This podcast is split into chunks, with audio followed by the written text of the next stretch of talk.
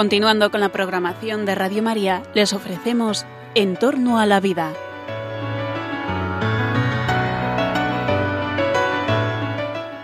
Es un espacio dirigido por José Carlos Avellán y Jesús San Román.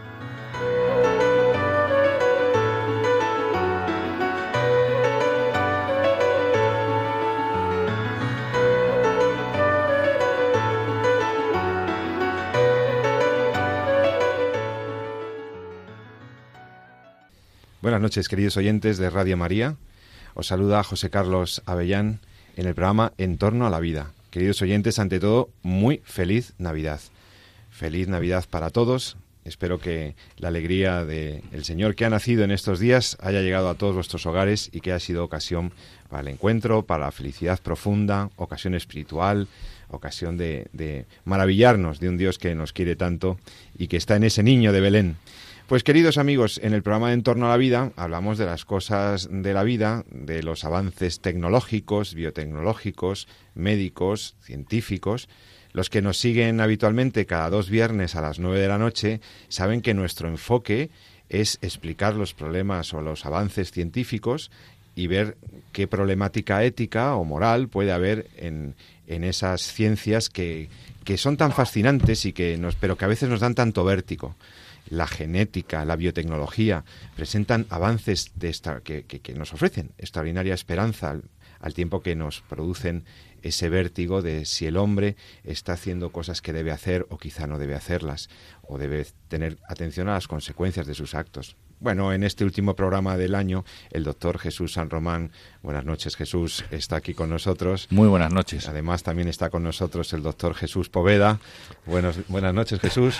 Muy buenas. No me atrevería a decir noche porque hay días maravillosos, noches luminosas, en cualquiera de los casos buenas. Y la verdad que hace un año estábamos haciendo un programa y parece que fue ayer, ¿eh? Parece que fue ayer cuando estuvo el, el doctor Poveda que, que, siempre solícito acude a la llamada de Radio María de En torno a la vida para hablar de cuestiones de la defensa de la vida, de la defensa activa de la vida. ¿Cómo, pues... ¿cómo no vas a acudir a la llamada de Radio María?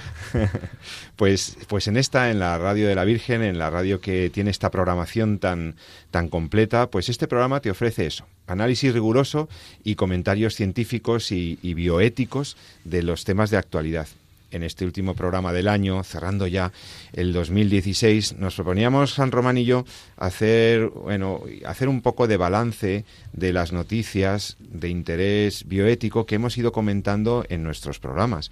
Fíjate que si tienes curiosidad por escuchar algún programa o algún tema en particular, puedes acceder al podcast del programa eh, de Radio María y allí encuentras pues de todo.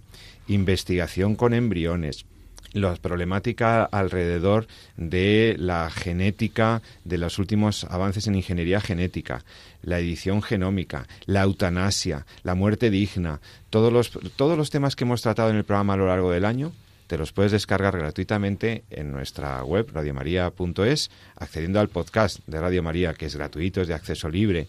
Tú ahí puedes escuchar los programas anteriores que no pudiste escuchar o un programa de un tema particular que te preocupe o te interese.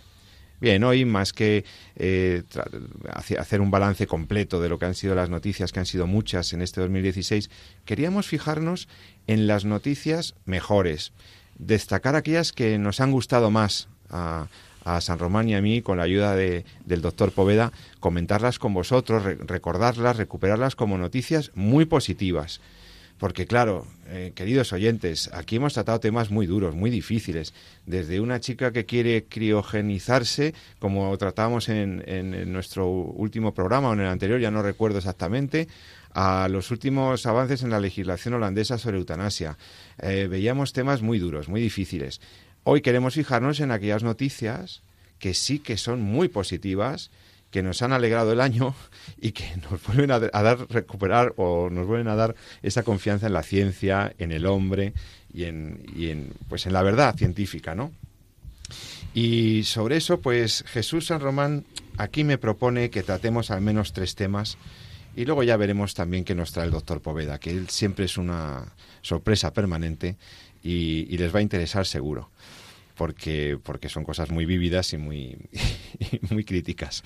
Bueno, eh, Jesús, eh, esta noche, 30 de diciembre, viernes, eh, balance del 2016. ¿Ha habido alguna noticia buena en medio de tanta eutanasia, tanta perspectiva de género, tanto rollo que hemos tenido que combatir desde los micrófonos, desde el activismo, desde la universidad, tantas cosas que ha habido? ¿Cuál noticia querrías comentar en primer lugar? Siempre hay buenas noticias. Yo creo que es una cosa que hemos dicho siempre en todos los programas, aunque lo que pasa es que muchas veces nos, los temas de los que hay que tratar, pues hay que dejar un poquito clara cuáles son las ideas para poder hacer buenas valoraciones, etcétera. Pero en todos los programas yo creo que al final siempre hemos puesto alguna luz y, las cosas eh, globalmente yo diría que, que van bien, que van bien. Entonces, hay eh, cuatro cosas que me gustaría a mí destacar ahora que terminamos el año. Y, por cierto... Las famosas cuatro cosas. a las puertas del 2017, que son eh, el aniversario, en 1987 fue la instrucción Don Umbite. Entonces, este año que viene, en 2017, hacemos eh, este bonito aniversario de esta preciosísima instrucción que yo no me canso de recomendar que se lea y porque a la luz del, del, magisterio y desde una biótica muy centrada en la dignidad de la persona pues da muchas luces para interpretar muchas de las cosas que están que están pasando ¿no? hemos empeñado hemos comprometido con nuestros oyentes un programa monográfico sobre sí, 30 años de la Donum Vitae. Donum Vitae, este documento pontificio tan iluminador sobre las cuestiones que se tratan en el programa. Pero bueno, volviendo al 2016, eh, bueno, yo creo que, que, han ido cosas muy interesantes. Entonces, a mí me gustaría destacar dos sobre las técnicas de edición genómica que hemos tratado, hemos edición criticado. genómica. Ahora explico un poquito. Hemos, hemos he criticado mucho desde estas desde estos micrófonos eh, su mal uso pero hay eh, ahora mismo dos líneas de trabajo que son muy interesantes y que y, que si vamos las cosas por ahí probablemente tendremos un arsenal terapéutico para luchar contra el cáncer que es muy atractivo. Eh, yo creo que también hay que destacar, hemos dedicado tres programas este año a hablar de la maternidad alquiler, de la maternidad subrogada, y por lo menos destacar, lo, lo, comentamos si queréis, la, la vamos, la instrucción, más que instrucción, la indicación de la Comunidad Europea de cómo la maternidad subrogada no debe ser regulada en ningún país, ¿eh? porque por la explotación que supone a la dignidad de la mujer y contra lo que es el tema de la maternidad. Y eh, volviendo y terminando, si queréis, yo creo en lo más importante, lo más bonito, eh, lo que es la maternidad, lo que gira en torno a la vida, no es precisamente ese apoyo a la mujer embarazada, y para eso tenemos aquí al doctor Poveda para que nos cuente cómo trabajan en torno a la vida en esas escuelas de rescate que hay eh, muchas veces en torno a, abortorios que hay en Madrid, en concreto la clínica de Atoria, lo que pasó el 28 de diciembre este año, en el Día de los Santos Inocentes. Entonces, el Día de los Santos Inocentes pasaron cosas otra vez. Yo me quedo con estas cuatro ideas. y las vamos a, comentar con, el, con uno de los máximos protagonistas, con el doctor Jesús Poveda. Si queréis, hablamos primero de las tres, estas que os comentaba, que son más sencillas, simplemente recordar cosas que hemos trabajado en otros programas para hacer otra el año, y luego, eh, pues precisamente hablamos eh, pues de lo más bonito que es estar ahí en esa asistencia y resistencia, como dice el, el, doctor Poveda, pues frente a lo que es el, aborto en, en, España y en Madrid en concreto. ¿no?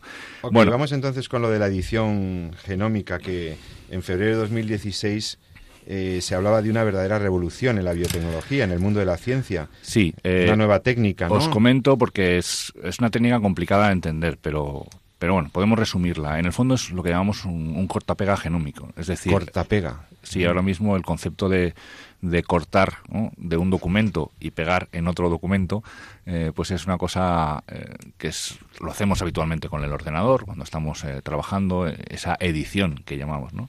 Entonces, extrapolando esos conceptos, se habla de edición genómica cuando ahora mismo mediante determinadas enzimas que son un poquito complicadas de explicar, pero en el fondo es eso, podemos coger una parte del código genético cortarlo, quitarle un gen y pegarle otro código, otro gen de otro código genético ahí. Es decir, podemos manipular el genoma. ¿Cuál es el fin de este de este trabajo con el ADN, con el, con el Pues ahí está la cuestión. Quiere decir, lo que es la lo que es la técnica en sí.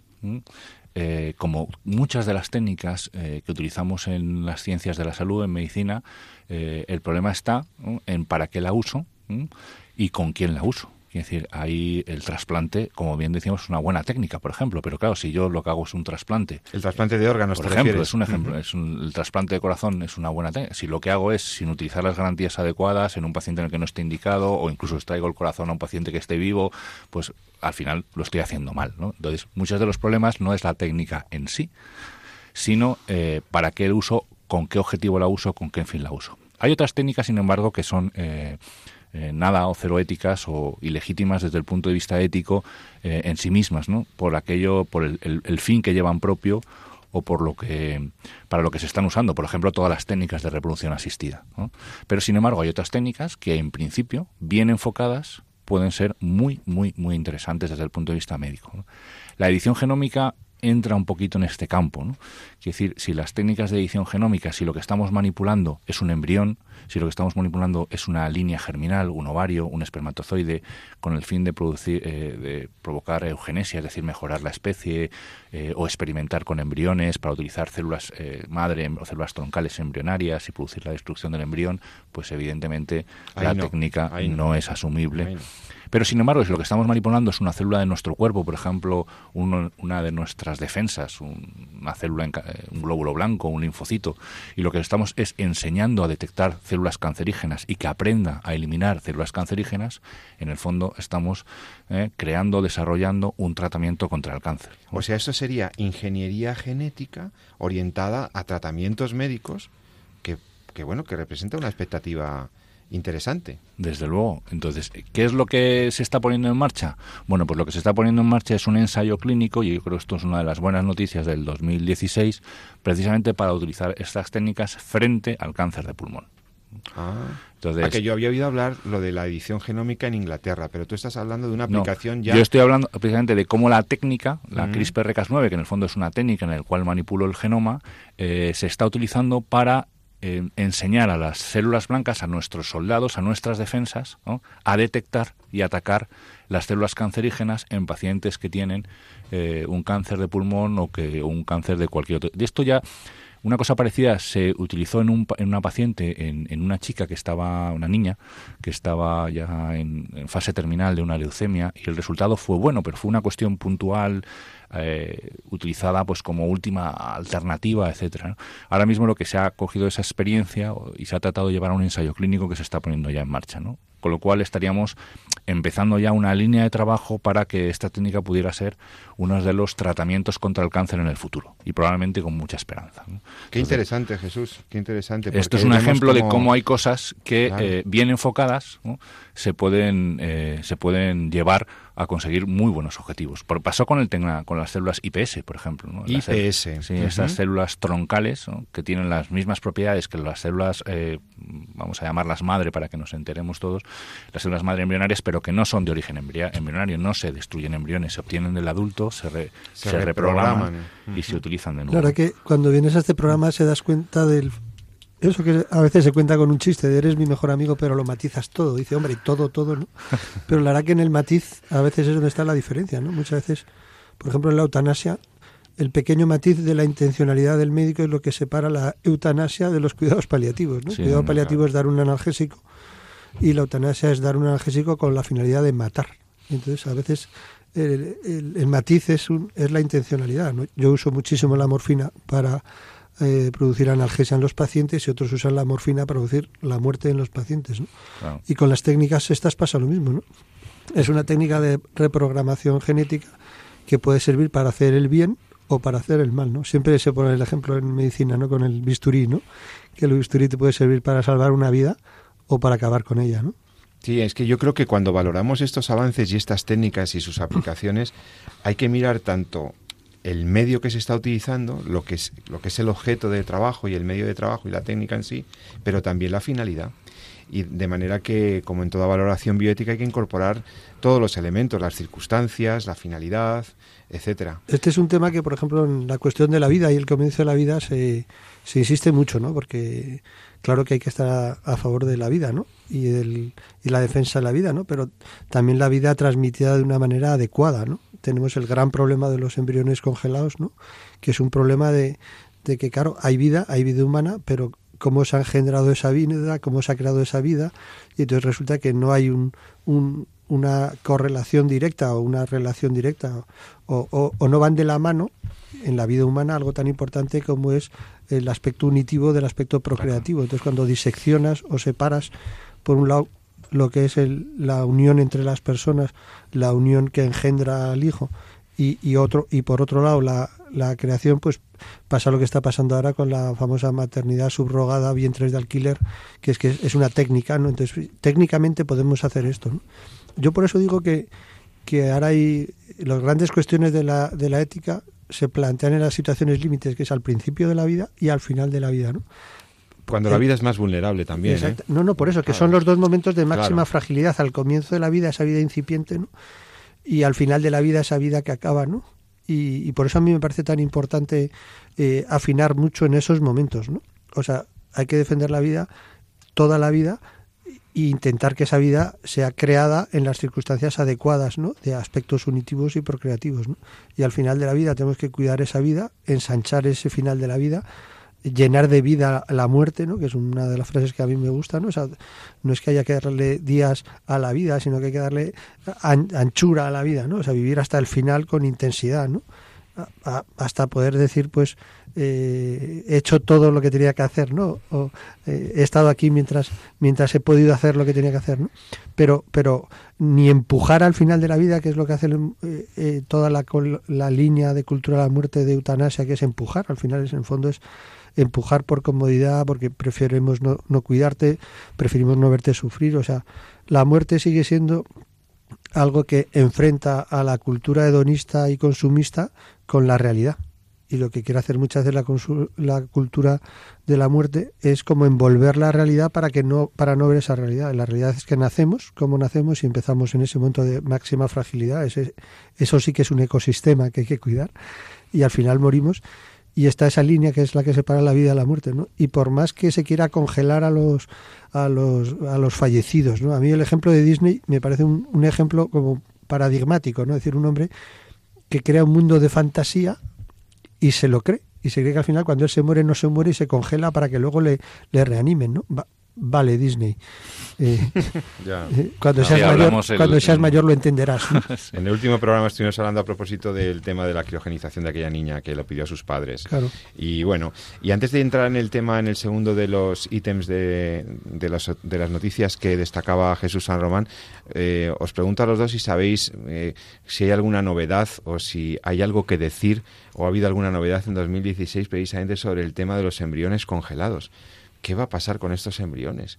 ¿Dónde están? ¿Qué, qué, se, va, qué se, está haciendo con ellos? Hay un tema curioso. de miles de hay, vidas. Hay, un tema curioso, yo el otro día hacía la, la reflexión, que es que sorprendentemente el único choque político que ha tenido toda la gente de la línea gay, que es el, la utilización de los úteros de las mujeres para tener hijos, políticamente los únicos que han chocado contra ellos han sido movimientos de izquierda diciendo que no pueden convertir el útero de la mujer en un objeto de consumo, ¿no? Entonces dices, mandan la cosa a nariz. Y de hecho la Comunidad Europea, esto sí también ha sido en este año, precisamente ha, lanzado, como decíamos, esa, esa instrucción, ¿no? El problema, y además lo lanza desde esa, desde esa perspectiva. Es decir, la maternidad subrogada es algo que no debe legalizarse, que no debe regularse eh, en ningún país, eh, por lo que supone de explotación del cuerpo de la mujer y de explotación de la maternidad. ¿no? El tema, no ya por una cuestión meramente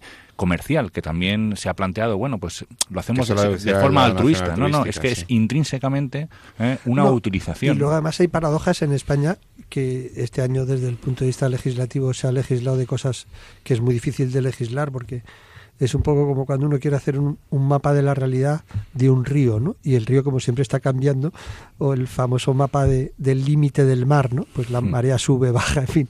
Entonces, se ha querido legislar sobre el tema de, de los úteros de alquiler y se ha llegado a situaciones tan paradójicas que las mujeres que dejan su útero para que se implanten embriones no pueden acogerse a la legislación del aborto porque el aborto en la legislación española permite abortar hasta el último momento del embarazo y en cambio si estás embarazada por un por una implantación de embriones, la legislación te dice que no puedes utilizar el derecho a abortar. Entonces, al final te das cuenta de las paradojas de las, de las leyes te das cuenta de la irracionalidad. Claro, es decir, de que no responde a una lógica Mm, a una lógica humana y a una lógica de la justicia. Alguien me comentó de pequeño una frase que me quedó, me ha quedado que es cuando lo patológico se transforma en cotidiano, lo normal se transforma en patológico. Es decir, llega un momento en que cuando se abre el camino, cuando ya se, no se ponen límites a, nada, lo que es el, el, fin por el cual trabajamos todos o deberíamos trabajar, que es la dignidad de la persona, se pierde, pues claro, el panorama que se ha llegado un momento dado en que la casuística pues es, es enorme, ¿no? Estás escuchando Radio María, En torno a la vida. Estamos en el programa de esta noche, nuestro último programa de 2016, eh, hablando y comentando noticias de interés bioético con el doctor Jesús San Román, profesor de la Universidad Rey Juan Carlos, y con el doctor Jesús Poveda, profesor de la Universidad Autónoma, ambos médicos que me acompañan hoy. Entonces, em, hemos hablado un poquito de dos noticias que, han sido muy positivas. ¿no? yo creo que la, la sociedad occidental ha dado un pequeño salto de madurez en este 2016 sobre, sobre los límites necesarios a la, a la investigación científica. Se ha madurado también la sensibilidad respecto a la utilización de los animales en la experimentación, en laboratorios, en investigación biomédica. Hay, eh, podríamos enumerar otras buenas noticias que, que han ido saliendo a lo largo del 2016 y que, llenan de esperanza sobre cómo el ser humano va entrando en una cierta racionalidad frente a las pretensiones de los lobbies eh, y de los grupos eh, empresariales que quieren pasar por encima de la dignidad del hombre y de la persona, y de políticos indolentes, a quienes parece no, parecía no importarles los temas morales. Sin embargo, la sociedad civil se ha movido, las sociedades científicas han reflexionado, ha habido congresos importantes de bioética este año y muy iluminadores, se ha afrontado de cara la amenaza que representa la filosofía o ideología de género, que también ha, sido tratada en estos programas sobre eh, sus implicaciones sobre la vida humana, la familia, las relaciones sexuales, las relaciones afectivas, la, la misma configuración, la perspectiva y visión que tenemos de la familia.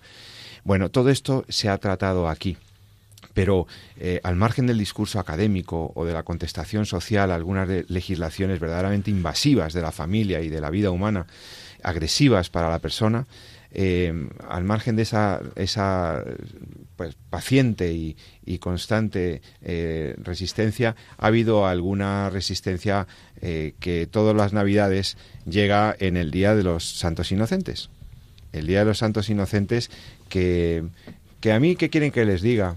Em, me llegó un WhatsApp de un, de un amigo mío, de un profesor eh, universitario, en que me decía, hoy, eh, día 28, verdaderamente no estoy para muchas bromas, porque realmente el día 28 recordamos un acontecimiento trágico, ¿no? verdaderamente trágico, que está en la revelación eh, cristiana y que se ha corroborado por los historiadores, un sacrificio de inocentes que nos recuerda los sacrificios de los inocentes que acontecen en el mundo de hoy. Todavía hoy, en 2016, tenemos que lamentarnos por el drama tremendo, tremebundo del aborto, del aborto, en todas sus formas y manifestaciones.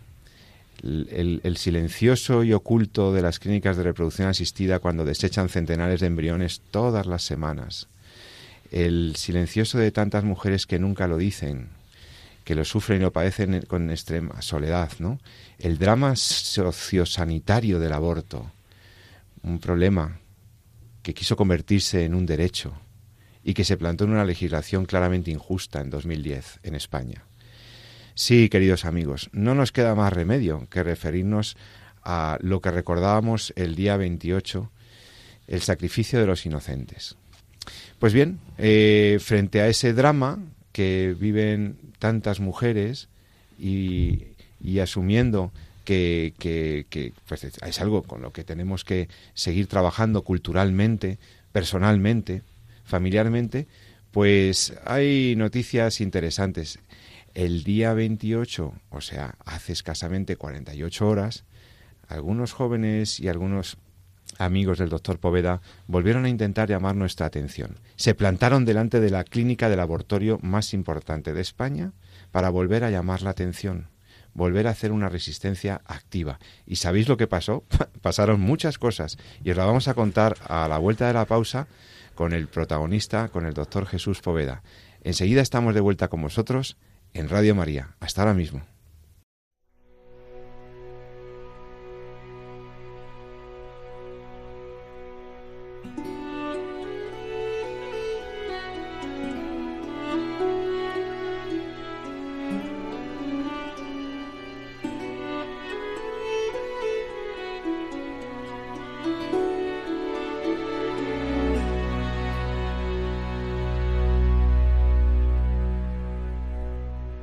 What child is this who lays to rest on Mary's lap is sleeping?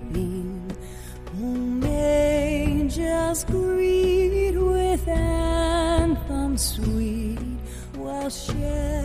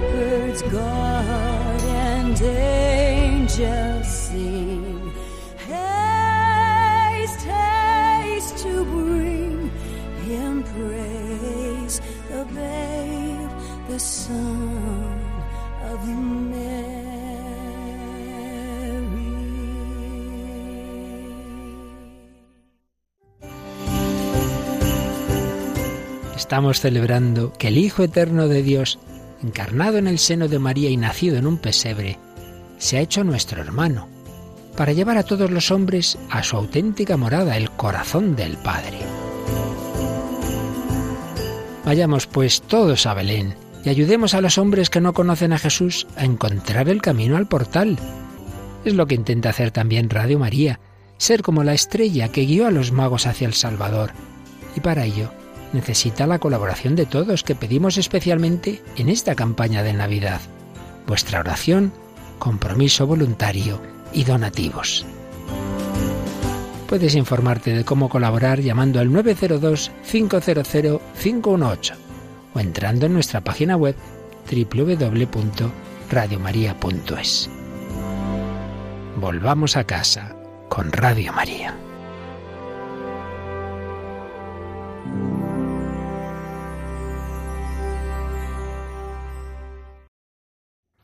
Ya de vuelta con todos vosotros, queridos oyentes de Radio y María, en el programa En torno a la vida. Ante todo, quisiera recordaros la importancia de este mensaje que nos da el, el padre Luis Fernando, el director de Radio María, en este, eh, pues en esta época navideña eh, hacemos nuestra campaña para solicitar vuestra ayuda para la radio de la Virgen. Haced, por favor, lo posible por echar una mano. Eh, desde luego, desde la oración, contamos con vuestra oración y, y, los que puedan con, los, con el compromiso voluntario, como hacemos los, los locutores y todo el trabajo de redacción que hay aquí y todas las personas de administración pero también con los donativos, que son muy importantes para una radio que no tiene otro modo de financiarse. Así que ánimo, a ver si podéis echarnos una mano a todos los que hacemos Radio María. Merece la pena. Y volviendo al tema del programa, y después de escuchar esta bonita canción de Faith Hill, que me ha gustado, Jesús, muy Sí, es un- buena selección musical.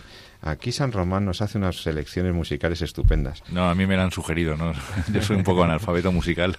Pues después de esta Pero la verdad canción... que sueles dar la nota muy bien. la nota.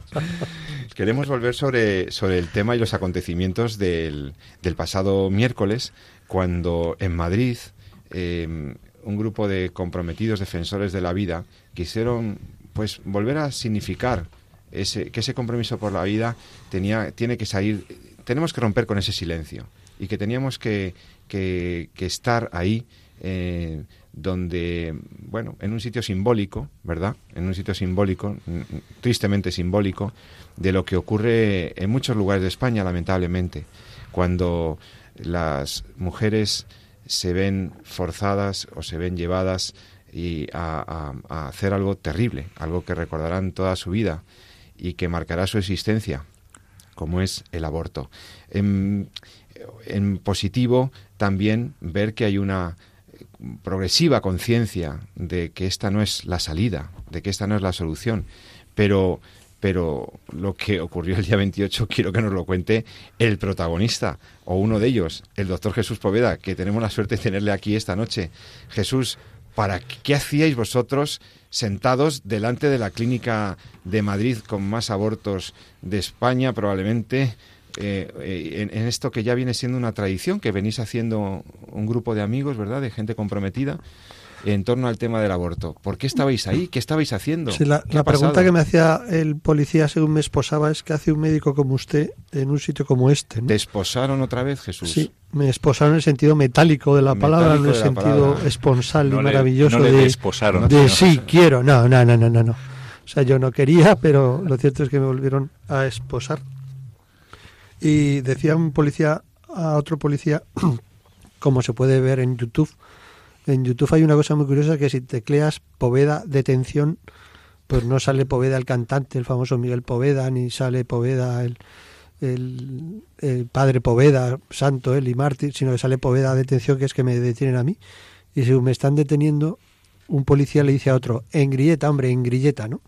Entonces, porque ya es una tradición madrileña que el 28 de diciembre me engrilleten y me lleven al calabozo de Tetuán, ¿no? El año pasado, año 16, que está acabando ya este año, que era el año de la misericordia, gané el jubileo atravesando la puerta del calabozo, que cosa que no deja de ser paradójica, ¿no? Pero así fue, ¿no? Y luego, pues la verdad que he tenido que atravesar muchas más veces la puerta de calabozos y de centros penitenciarios para hacer peritajes médicos y para presentar incluso libros, ¿no? O sea, que tú estabas allí y de repente llegó la policía. Bueno, la cosa, como muy bien has dicho en la introducción, Pepe, tiene que ver con lo simbólico. ¿no? Las cosas no solo son lo que son, un palo es un palo, dos palos son dos palos, pero dos palos en forma de cruz simboliza la cruz. Eh, un establecimiento es un establecimiento, un establecimiento abortista es un establecimiento abortista y sentarse delante de un establecimiento abortista simboliza no quiero que hoy pase lo que pasa normalmente en este establecimiento abortista. Y volví a pasar lo que en, desde hace muchos años, desde el siglo pasado, me gusta decirlo así, pasa en ese establecimiento abortista, es que el día 28 pues llegamos un grupo de amigos normales y corrientes, pues algunos médicos como yo, empresarios, profesoras, enfermeras, algún estudiante de segundo de bachiller ahí con cara de soy menor de edad y tal, sí se, le- se te nota mucho, ¿no? Y, Pues qué valientes. Y entonces, pues, ¿no? hacemos algo tan sencillo como sentarnos en la acera. O sea, sentarse en la acera es sentarse en la acera. La gente normalmente dice, no me creo que por sentarte en la acera te detenga la policía. Bueno, si esto no es cuestión de fe, es cuestión de darle al play y ver en las imágenes que la policía llega, me dice, por favor, ¿puede levantarse? Y yo le digo que no. Y entonces me dicen, usted puede ser acusado de desobediencia. Y mi contestación es, ya me lo decía mi madre de pequeño, ¿no? soy desobediente. Pues levántese y no se resista, no, me voy a resistir. Pues entonces va a ser usted también denunciado por desobediencia y resistencia. ¿no? Entonces tú miras al policía con cara de asombro, porque yo me creía que esto de la resistencia tenía que ver con la fortaleza, que de pequeño me dijeron que era una virtud, pero ahora ya no es una virtud ser fuerte, sino que hay que ser débil y convertirse en un hombre débil y no tener ideas ni principios. Y yo dije, no, no, no, me voy a resistir, o sea, yo me quedo aquí sentado. ¿Pero estabais haciendo algo No, no, malo? Sentados, estabais, yo qué sé, sentados, algo en la sentados, fachada de la sentados clínica, en la o acera. estabais gritando o No, no, haciendo no, no. desorden No, no, público. No, no, sentados en la acera. Además hacemos una cosa muy, muy simbólica que es simbolizar un poco el cuerpo de los no nacidos, que es te quedas ahí sentado, como están los niños ahí dentro del útero, a ser posible incluso encogido, ¿no? y llega la policía y te, entre tres, cuatro o cinco te cogen en volandas y te sueltan en el suelo a una cierta distancia. Yo, lógicamente, como quiero ir al sitio que quiero ir, pues vuelvo a ese sitio, me siento en el suelo y ya la segunda vez ya consideran que eso es desobediencia, resistencia y tal, y ya mi gozo en un calabozo, ¿no? Y O sea, ahí, ahí estuve, ¿no? Tú te sientas con unos amigos en una acera de Madrid, ni siquiera estabais en la puerta ni en la misma entrada del centro, No, estabais no. a unos En metros. ningún momento obstruimos la puerta. Por eso digo. Siempre respetamos que la gente que quiera entrar entre, sobre todo que la gente que quiera salir salga y además salga contenta de salir de ahí. Y, pero es que eso no se puede hacer en un gobierno de la época de Felipe González, en un gobierno de la época de Aznar, en un gobierno de la época de Zapatero y en un, gobierno de la época de Rajoy. O sea, sentarse pacíficamente delante de un establecimiento abortista en España está penado con engrietarte y llevarte al calabozo. Y esto lo constato porque me lleva pasando desde el siglo pasado. Bueno, y entonces allí algunas de las personas que te tam- que te acompañaron, tuvieron también alguna interlocución con algunos Bueno, había una persona mayor, un gran profesional, que me decía, Jesús, yo te admiro, quiero que este año me detengan a mí, ¿no? Y cuando salí del, del calabozo, pues hablé con él y me dijo, ha sido lamentable, porque cuando le dije al policía, por favor, deténgame, me dijo el policía, pero ¿cómo le voy a tener a usted si podría ser mi padre? Así que no hay manera de que le detuvieran. Y estaba con un bajón, porque me dijo, mira, me he dejado el carnet en casa para que me detengan por indocumentado, pero ni por esas, ¿no? El argumento No, del policía Lara claro que le dejó totalmente como asombrado. Le dijo, No, "Vamos fíjate, a ver". te hicieron una entrevista, me parece, antes, ¿no? Porque la he podido ver también en, en YouTube, ¿no? Y entonces hablabas eh, una frase que no te había oído, que es tratar de que esta guarrería se convierta en una guardería, ¿no? Pues, Sí, la verdad que es una de mis frases favoritas y cuando me preguntan lo de qué has pedido a los Reyes Magos, les digo, mira, convertir la guardería de la Dator en una guardería, ¿no? Además tendrán plaza to- gratis todos los rescatados, ¿no? Y lo bonito es que ya hay hijos de los rescatados, ¿no? fíjate. ¿Quiénes son los rescatados? Pues los rescatados son Porque aquellos... esto no se- solamente es del 28, o sea, Aquí- realmente eh, en la dato estáis eh, muchos días. Lo que pasa que hoy, el día del 28, es como más A mí simbólico. me gusta mucho decir que hacemos 364 días de asistencia y uno de resistencia, ¿no? Asistencia a las madres. Exactamente. las- Asistencia es asistir a las mujeres que acuden ahí, ¿no? O sea, yo después de muchísimos años haciendo muchos tipos de manifestaciones, pues he llevado camellos y caballos con el eslogan de Herodes mató menos niños feliz Navidad, he llevado carrozas de muertos con crespones negros, eh, me he manifestado de muchas maneras. Eh, considero que lo más importante ahora mismo es ayudar a las mujeres que acuden a esos centros a, a abortar y ofrecerles desde una voluntad firme de ayuda, ayuda concreta. Hacemos rescates, el rescate es llevar a una mujer a una casa de acogida porque su padre, por ser menor de edad, la ha echado de casa. El rescate es acompañar a una mujer a hacerse la ecografía y constatar que esa malformación diagnosticada en la dator es un embarazo gemelar. Rescatar es eh, abrazar a una mujer que lo único que necesitaba era una señal para no abortar. Entonces yo hago rescate, nosotros hacemos rescate, todos los rescatadores hacemos rescate y es ese respeto a la mujer y voluntad firme de ayuda. ¿no? Pero hay un día al año, el día 28, que esa asistencia la convertimos en resistencia. ¿no? Y esa resistencia, hoy por hoy en España, acabas en el calabozo de Tetuán. El año pasado me llevaron al, al calabozo de, de Moratalaz, que es donde están los presos de alto riesgo. Parece ser que el año pasado era un preso de alto riesgo, yo ya soy un preso normal, que no soy de alto riesgo, ¿no? Y luego en los calabozos siempre pasan cosas paradójicas, ¿no? Me, me dijeron, pero vamos a ver, ¿cómo se llaman sus padres y tal? Pues mm, José María y Rosario. Y entonces me pusieron directamente, su padre se llama José y su madre se llama María del Rosario. Y dije, y yo me llamo Jesús, o sea, que siga usted abundando. Entonces el policía, pero bueno, ¿qué está pasando aquí? Confundieron el José María y Rosario con el José María del Rosario, en fin. Pero bueno, lo importante es que con un buen abogado sales a la calle y quizás este esta supuesta denuncia por parte de la unidad eh, policial de intervención inmediata de resistencia y, y, desobediencia, pues luego queda en nada, porque el año pasado, después de haberme llevado a Moratalá, después de haber ido por la M30 a una velocidad que, que es como para matarse, que se dice, ¿no? Bueno, pues el juicio ni se llegó a, a realizar, ¿no? Porque el juez al que le llegó esta denuncia, pues consideró que en ningún momento había habido eh, ningún tipo de falta y ni, ni ningún tipo de delito, por supuesto, ¿no? Entonces sí, hacemos esto para llamar la atención mediáticamente. A veces los cientos de casos que hacemos al año de, re- de, de apoyo no tienen eco mediático, pero un día que te sientas en la puerta, pues aquello, pues me acaban de pasar a un reportaje de una revista italiana, ¿no? Que recogía el tema de libertad de expresión en España y tal, el doctor Poveda detenido y tal. Entonces, bueno, hay gente que lo ve desde la libertad de expresión. Es que es una amenaza, es que es, es que cuando el poder se empeña tanto en que un ciudadano no pueda pacíficamente manifestar su opinión frente a lo que está aconteciendo, es que estamos en un estado eh, casi, casi rozando el estado policial, o sea, es que esto es una amenaza a las libertades, hombre, ¿cómo es posible que un grupo de jóvenes y de personas mayores, pacíficos, ciudadanos, eh, eh, que estéis ahí simplemente y os, os, os, os, os- os zarandeen y os saquen de allí eh, con una violencia mm, completamente Desproporcionada. a lo que La estabais noticia, haciendo. como la han dado Y- algunos medios de comunicación, ha sido violencia desproporcionada en la puerta de un establecimiento abortista. ¿no?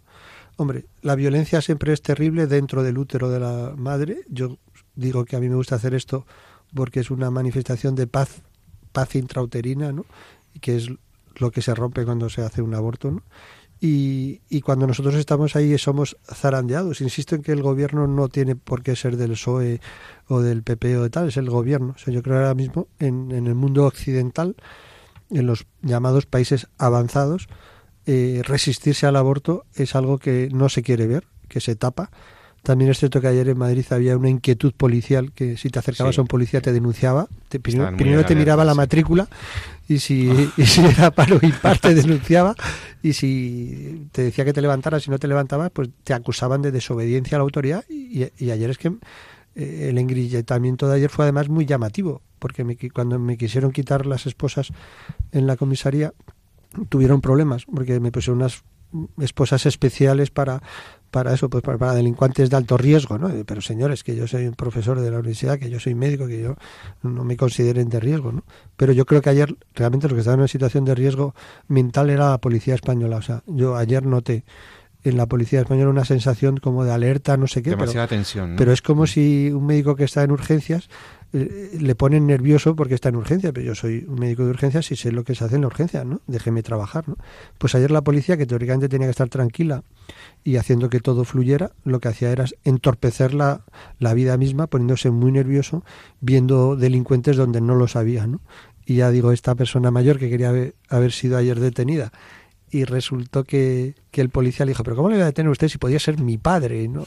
Exceptuando ese momento así un poco de cariño y caridad, el resto del comportamiento policial a mí me dejó muy asombrado. ¿no? Oye Jesús, me llama la atención que digas que eh, se ha podido eh, producir situaciones de que a las chicas que mm, se dirigen a estas clínicas les hagan un diagnóstico erróneo de malformación fetal para inducirlas al aborto cuando y que luego vosotros eh, podáis demostrar que no había ninguna malformación. Sí, tenemos un, caso muy bonito que es eh, eh, yo es uno de los rescates que más me han gustado hacer. Yo tengo siempre cuando me dicen, pero ¿qué es lo, son los rescates? Cuento tres. El de la niña menor de edad que iba a abortar porque la echaban de casa y que al llevarle a una casa de acogida dijo, Joder, pues qué bien que pueda seguir adelante con el embarazo y tuve que llamar a su padre y explicarle su hija que ha ido a abortar estará en una casa de acogida eh, siguiendo adelante con el embarazo y el padre dijo, bueno, es que su, su madre y yo nos hemos descolocado mucho con el embarazo y si usted, doctor, piensa que lo mejor es que siga adelante, pues nos fiamos también de usted, ¿no? Y sigue adelante y, y al cabo de unos meses vinieron sus padres a recogerla, ¿no? Otro caso que comento de, de lo que es el trabajo de, de la escuela de rescate fue el de una chica filipina que llegaba a abortar como con una gran tristeza, ¿no? Y nosotros la dijimos, oye, te queremos ayudar. Y en ese momento se puso a llorar, pero a llorar como una actriz de cine, ¿no? O sea, lloraba. Yo hacía tiempo que no veía llorar a una persona desde un sitio tan profundo. Entonces, ¿en serio que me podéis ayudar? Pues por supuesto que sí, ¿no? La llevamos a la Fundación Madrina en ese caso.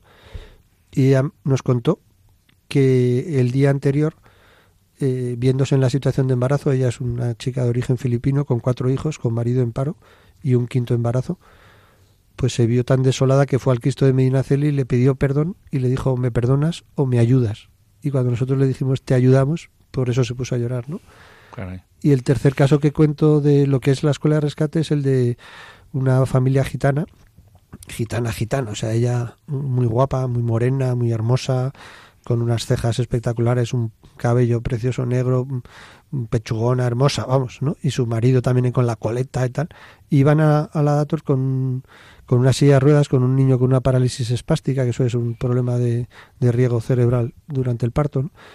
y llegaban como muy afectados, ¿no? Porque se les veía que iban a abortar, pero no querían, pero iban a abortar. Entonces yo les dije, oye, a nosotros nos gustaría ayudaros, ¿no? Y ellos dijeron, mira, no nos podéis ayudar, ¿no?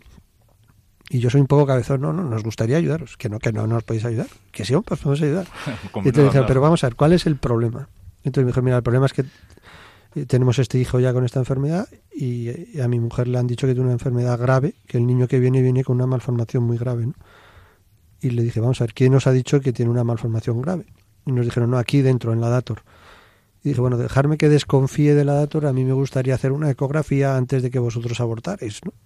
Y entonces se dejaron ayudar, fuimos al hospital de Anderson, estaba de guardia la doctora Alonso, hizo la ecografía y constató que había cuatro brazos, cuatro piernas, dos cabezas, porque era un embarazo gemelar, Claro. pero no una gemelos. malformación. ¿no? Entonces, yo no digo que en la Dator eh, engañaran conscientemente, pero confundieron un embarazo gemelar de una malformación grave indicando el abortar, ¿no? Y la verdad que una de las fotos que tengo en mi despacho que más me gusta mirar es la de esa madre encantada con los dos hijos en su regazo, ¿no? Que cuando dieron cuando dio a- luz en la maternidad de O'Donnell, pues me llamó para decirme, oye, venir que quiero que enseñaros a mis hijos, ¿no? Y ahí tengo esa foto, ¿no? Jesús, cuando vosotros habláis con estas chicas o estas mujeres ya, eh, algunas en, ya en la madurez, así no son no son niñas de 15 años, o sea, eh, habláis con todo tipo de mujeres, las acompañáis, las escucháis. ¿Qué, qué pasa en los corazones de estas personas, de estas mujeres? ¿Qué, qué ocurre? ¿Qué, qué, ¿Tenéis éxito? ¿Os escuchan? Bueno, eh, vamos a ver, las intervenciones en crisis, que es lo que se hace en la puerta de una instalación de abortista, se caracterizan porque son intervenciones donde se ofrece otra cantidad de otra calidad. Me explico. Cuando una mujer se queda embarazada, normalmente en España el embarazo, lo digo con, con conocimiento de causa, en muchos casos se considera una enfermedad. Tanto es así que el primer recurso frente al embarazo en muchos centros de salud, eh, muchas trabajadoras sociales, algunos médicos de familia, incluso algunos ginecólogos, es decir, oye, si te viene mal, hacemos el aborto. ¿eh? Así de fácil, sí. Pero así de fácil. Madre mía. Porque eres muy joven, porque eres muy mayor, porque estás trabajando, porque estás en paro. O sea, yo los argumentos que he oído para abortar son tan sorprendentes que es que no son argumentos. Entonces, lo primero que hacemos es romper esa tendencia de si estás embarazada puedes abortar, a decirte, estás embarazada, enhorabuena, te podemos ayudar.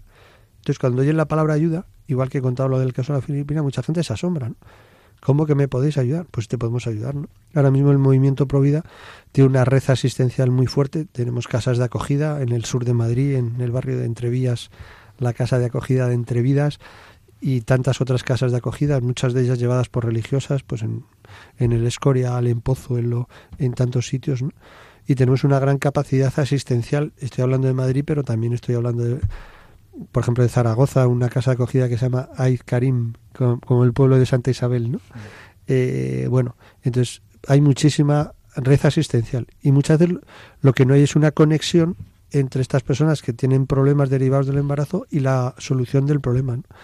También me llama muchísimo la atención que en España haya personas que para adoptar tengan que viajar a China y en cambio haya mujeres que no quieran abor a, abortar pero se vean conducidas a abortar porque nadie se puede hacer cargo de ese hijo que viene cuando habría mucha gente que quisiera adoptarlos. ¿no? Tuve este año un, una situación muy paradójica en la puerta de la Dator de una familia que vino a verme a la puerta de la Dator con su hijo recién adoptado de China y en ese momento una china entraba a abortar en la Dator. ¿no? Entonces dije yo, qué, qué, qué cosa tan loca todo, ¿no? Sí. Y además, eh, la Dator, por ejemplo, tiene muy buenas conexiones con redes de prostitución. Y yo reconozco que esa es una de las cosas que me saca de las casillas. ¿no? Ver a chicas jóvenes con su chulo entrando en la Dator a abortar. Eso reconozco que, que mira que a mí me gustan las situaciones difíciles y críticas, pero eso me, me, me enerva, ¿no? Igual que la madre que empuja a su hija menor de edad a abortar en la Dator porque la madre no quiere que se enteren que su hija se quedado embarazada, ¿no? Qué pena. Sí, sin duda, sin duda. Pero bueno, yo creo que lo- lo- mucho de lo bonito que cuentas es precisamente esos, esos rescates. Nos decías que ahora hay hijos de los rescatados. Sí, es decir, sí, la, no, la vida ayer- continúa, ¿no? Ayer, ayer uno de los, de los momentos más difíciles y bonitos fue cuando al policía que pedía los, los carnes de identidad le dije a uno que estaba en lo mío, "Da- dale el carnet de identidad y cuéntale lo tuyo, ¿no? Entonces el carnet de identidad es que, según se lo daba al policía, decía, mi madre vino aquí a abortar y el, el doctor Poveda me, me la ayudó y por eso estoy aquí. Entonces al policía se le caía un poco la cara de vergüenza registrando ese, ese carnet de identidad. Yo creo que es la mejor manera de, de ver el sinsentido del aborto mostrando eh, la belleza de la vida, ¿no? Está claro. Y además es que eh, eh, decían, hace poco salió una noticia, no tuve ocasión de contrastarla, pero que el número de abortos estaba incluso disminuyendo en Estados Unidos y dentro de los análisis que se hacía era precisamente, se despertaba, como bien decía Pepe, esa, esa conciencia a lo que es la, la realidad del aborto, pero sobre todo se permitía informar mejor ¿no? a las mujeres que se sometían o que buscaban el aborto como una alternativa. ¿no? Y era precisamente esa información, o sea, el, el- el entender que existían alternativas, que había otras formas de salir Sí, adelante. una de las cosas más curiosas que me ha pasado este año haciendo rescates en la Dator fue eh, una cosa que estamos haciendo ahora, que es ir los sábados por la mañana. Invito a todos nuestros oyentes a cualquier sábado por la mañana a las ocho y media de la mañana, que sé que normalmente tenemos otras cosas más importantes que hacer, pero los sábados a las ocho y media de la mañana en Hermano Karate 4 vamos un grupo de rescatadores y rescatadoras a enseñar a las personas a rescatar. Y tenemos la suerte que desde hace un par de meses contamos con una ambulancia que va con una eco- con un excelente ecógrafo de General Electric última generación. Y, y para mí la dificultad ha sido en tener un buen grupo de ecografistas que hagan ecografías en la puerta de datos. Bueno, pues el primer día que fuimos, los datos se creían que era una, cosa excéntrica del doctor Poveda, que igual que ha venido con camellos, pues ha venido con una ambulancia. Pero cuando llegamos el segundo sábado y, volvieron a ver la ambulancia, se pusieron tan nerviosos que llamaron a la policía, ¿no? Y llegó una pareja de la policía, chicos, chicas, y muy dispuestos a, a que imperara el- la ley y el orden. Entraron en la, en la Dator y salieron al cabo de cinco minutos diciendo, a ver, ¿ustedes exactamente qué están haciendo aquí? Y yo le dije, pues mire, cumplir la ley ha ido, que es dar información a la mujer embarazada eh, distinta a abortar para que si se puede acoger a una casa de acogida, nunca mejor dicho, se puede acoger a un tipo de ayuda o de otra, pues que, que cuente con ella. ¿no?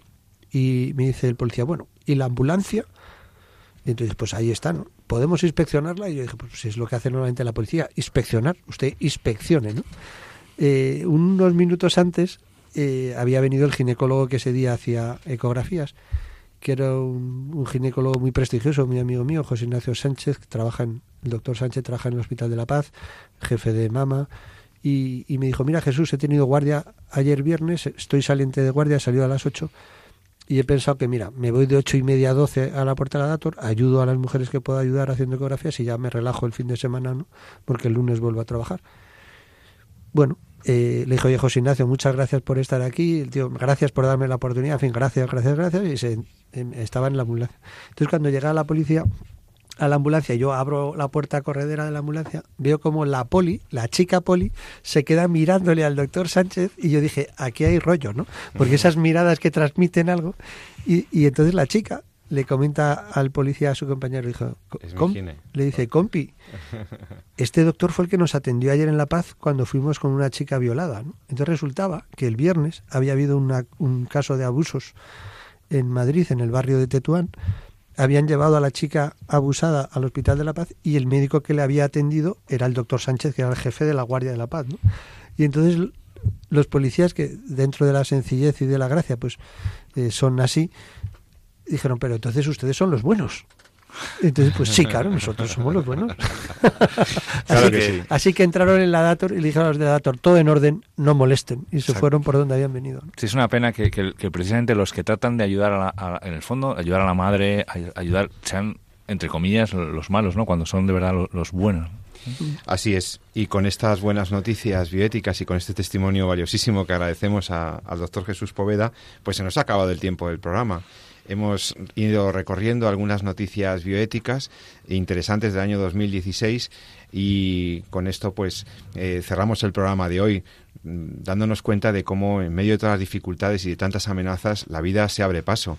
También porque no, no, no vamos a dejar de hablar de estos temas y, vamos a, a, dar la batalla cultural y vamos a intentar que las mentalidades de las gentes pues cambien en este punto. Asistir a la mujer, acompañar la soledad de una mujer ante un embarazo inesperado, ofrecerle alternativas. Cuando a la mujer se le ofrecen alternativas, se le ofrece acompañamiento y ayuda, la mujer es generosa, la mujer sigue adelante con su embarazo en la inmensa mayoría de los casos. Hay que dar esa mano, hay que orar por ellas y hay que seguir trabajando. Muchas gracias, doctor Jesús Poveda, por lo que haces, por, por tu testimonio y tu coherencia y por estar hoy en, la, en, el, en Radio María acompañándonos y haciendo este programa tan divertido. Me dice un, un, amigo mío, dice que nunca había conocido a un psiquiatra tan grillado, por lo de, por lo de los grilletes. Grillado, engrilletado. Engrillet, no sería el poli, ¿no? Muchas gracias, doctor San Román, profesor. Feliz Navidad a todos. Eh, que tenga usted buen fin de semana, feliz fin de año, que pasen un, a un 2017 muy feliz. Desde estos micrófonos les deseamos que la compañía de la Virgen y que toda, y que toda su familia pues viva este paso al, al 2017 con mucha felicidad y esperamos escucharos ya en el nuevo año, dentro de 15 días, si así lo deseas, en Radio María. Y no te olvides de lo que siempre recomendamos, ama la vida y defiéndela. Hasta pronto, muy buenas noches.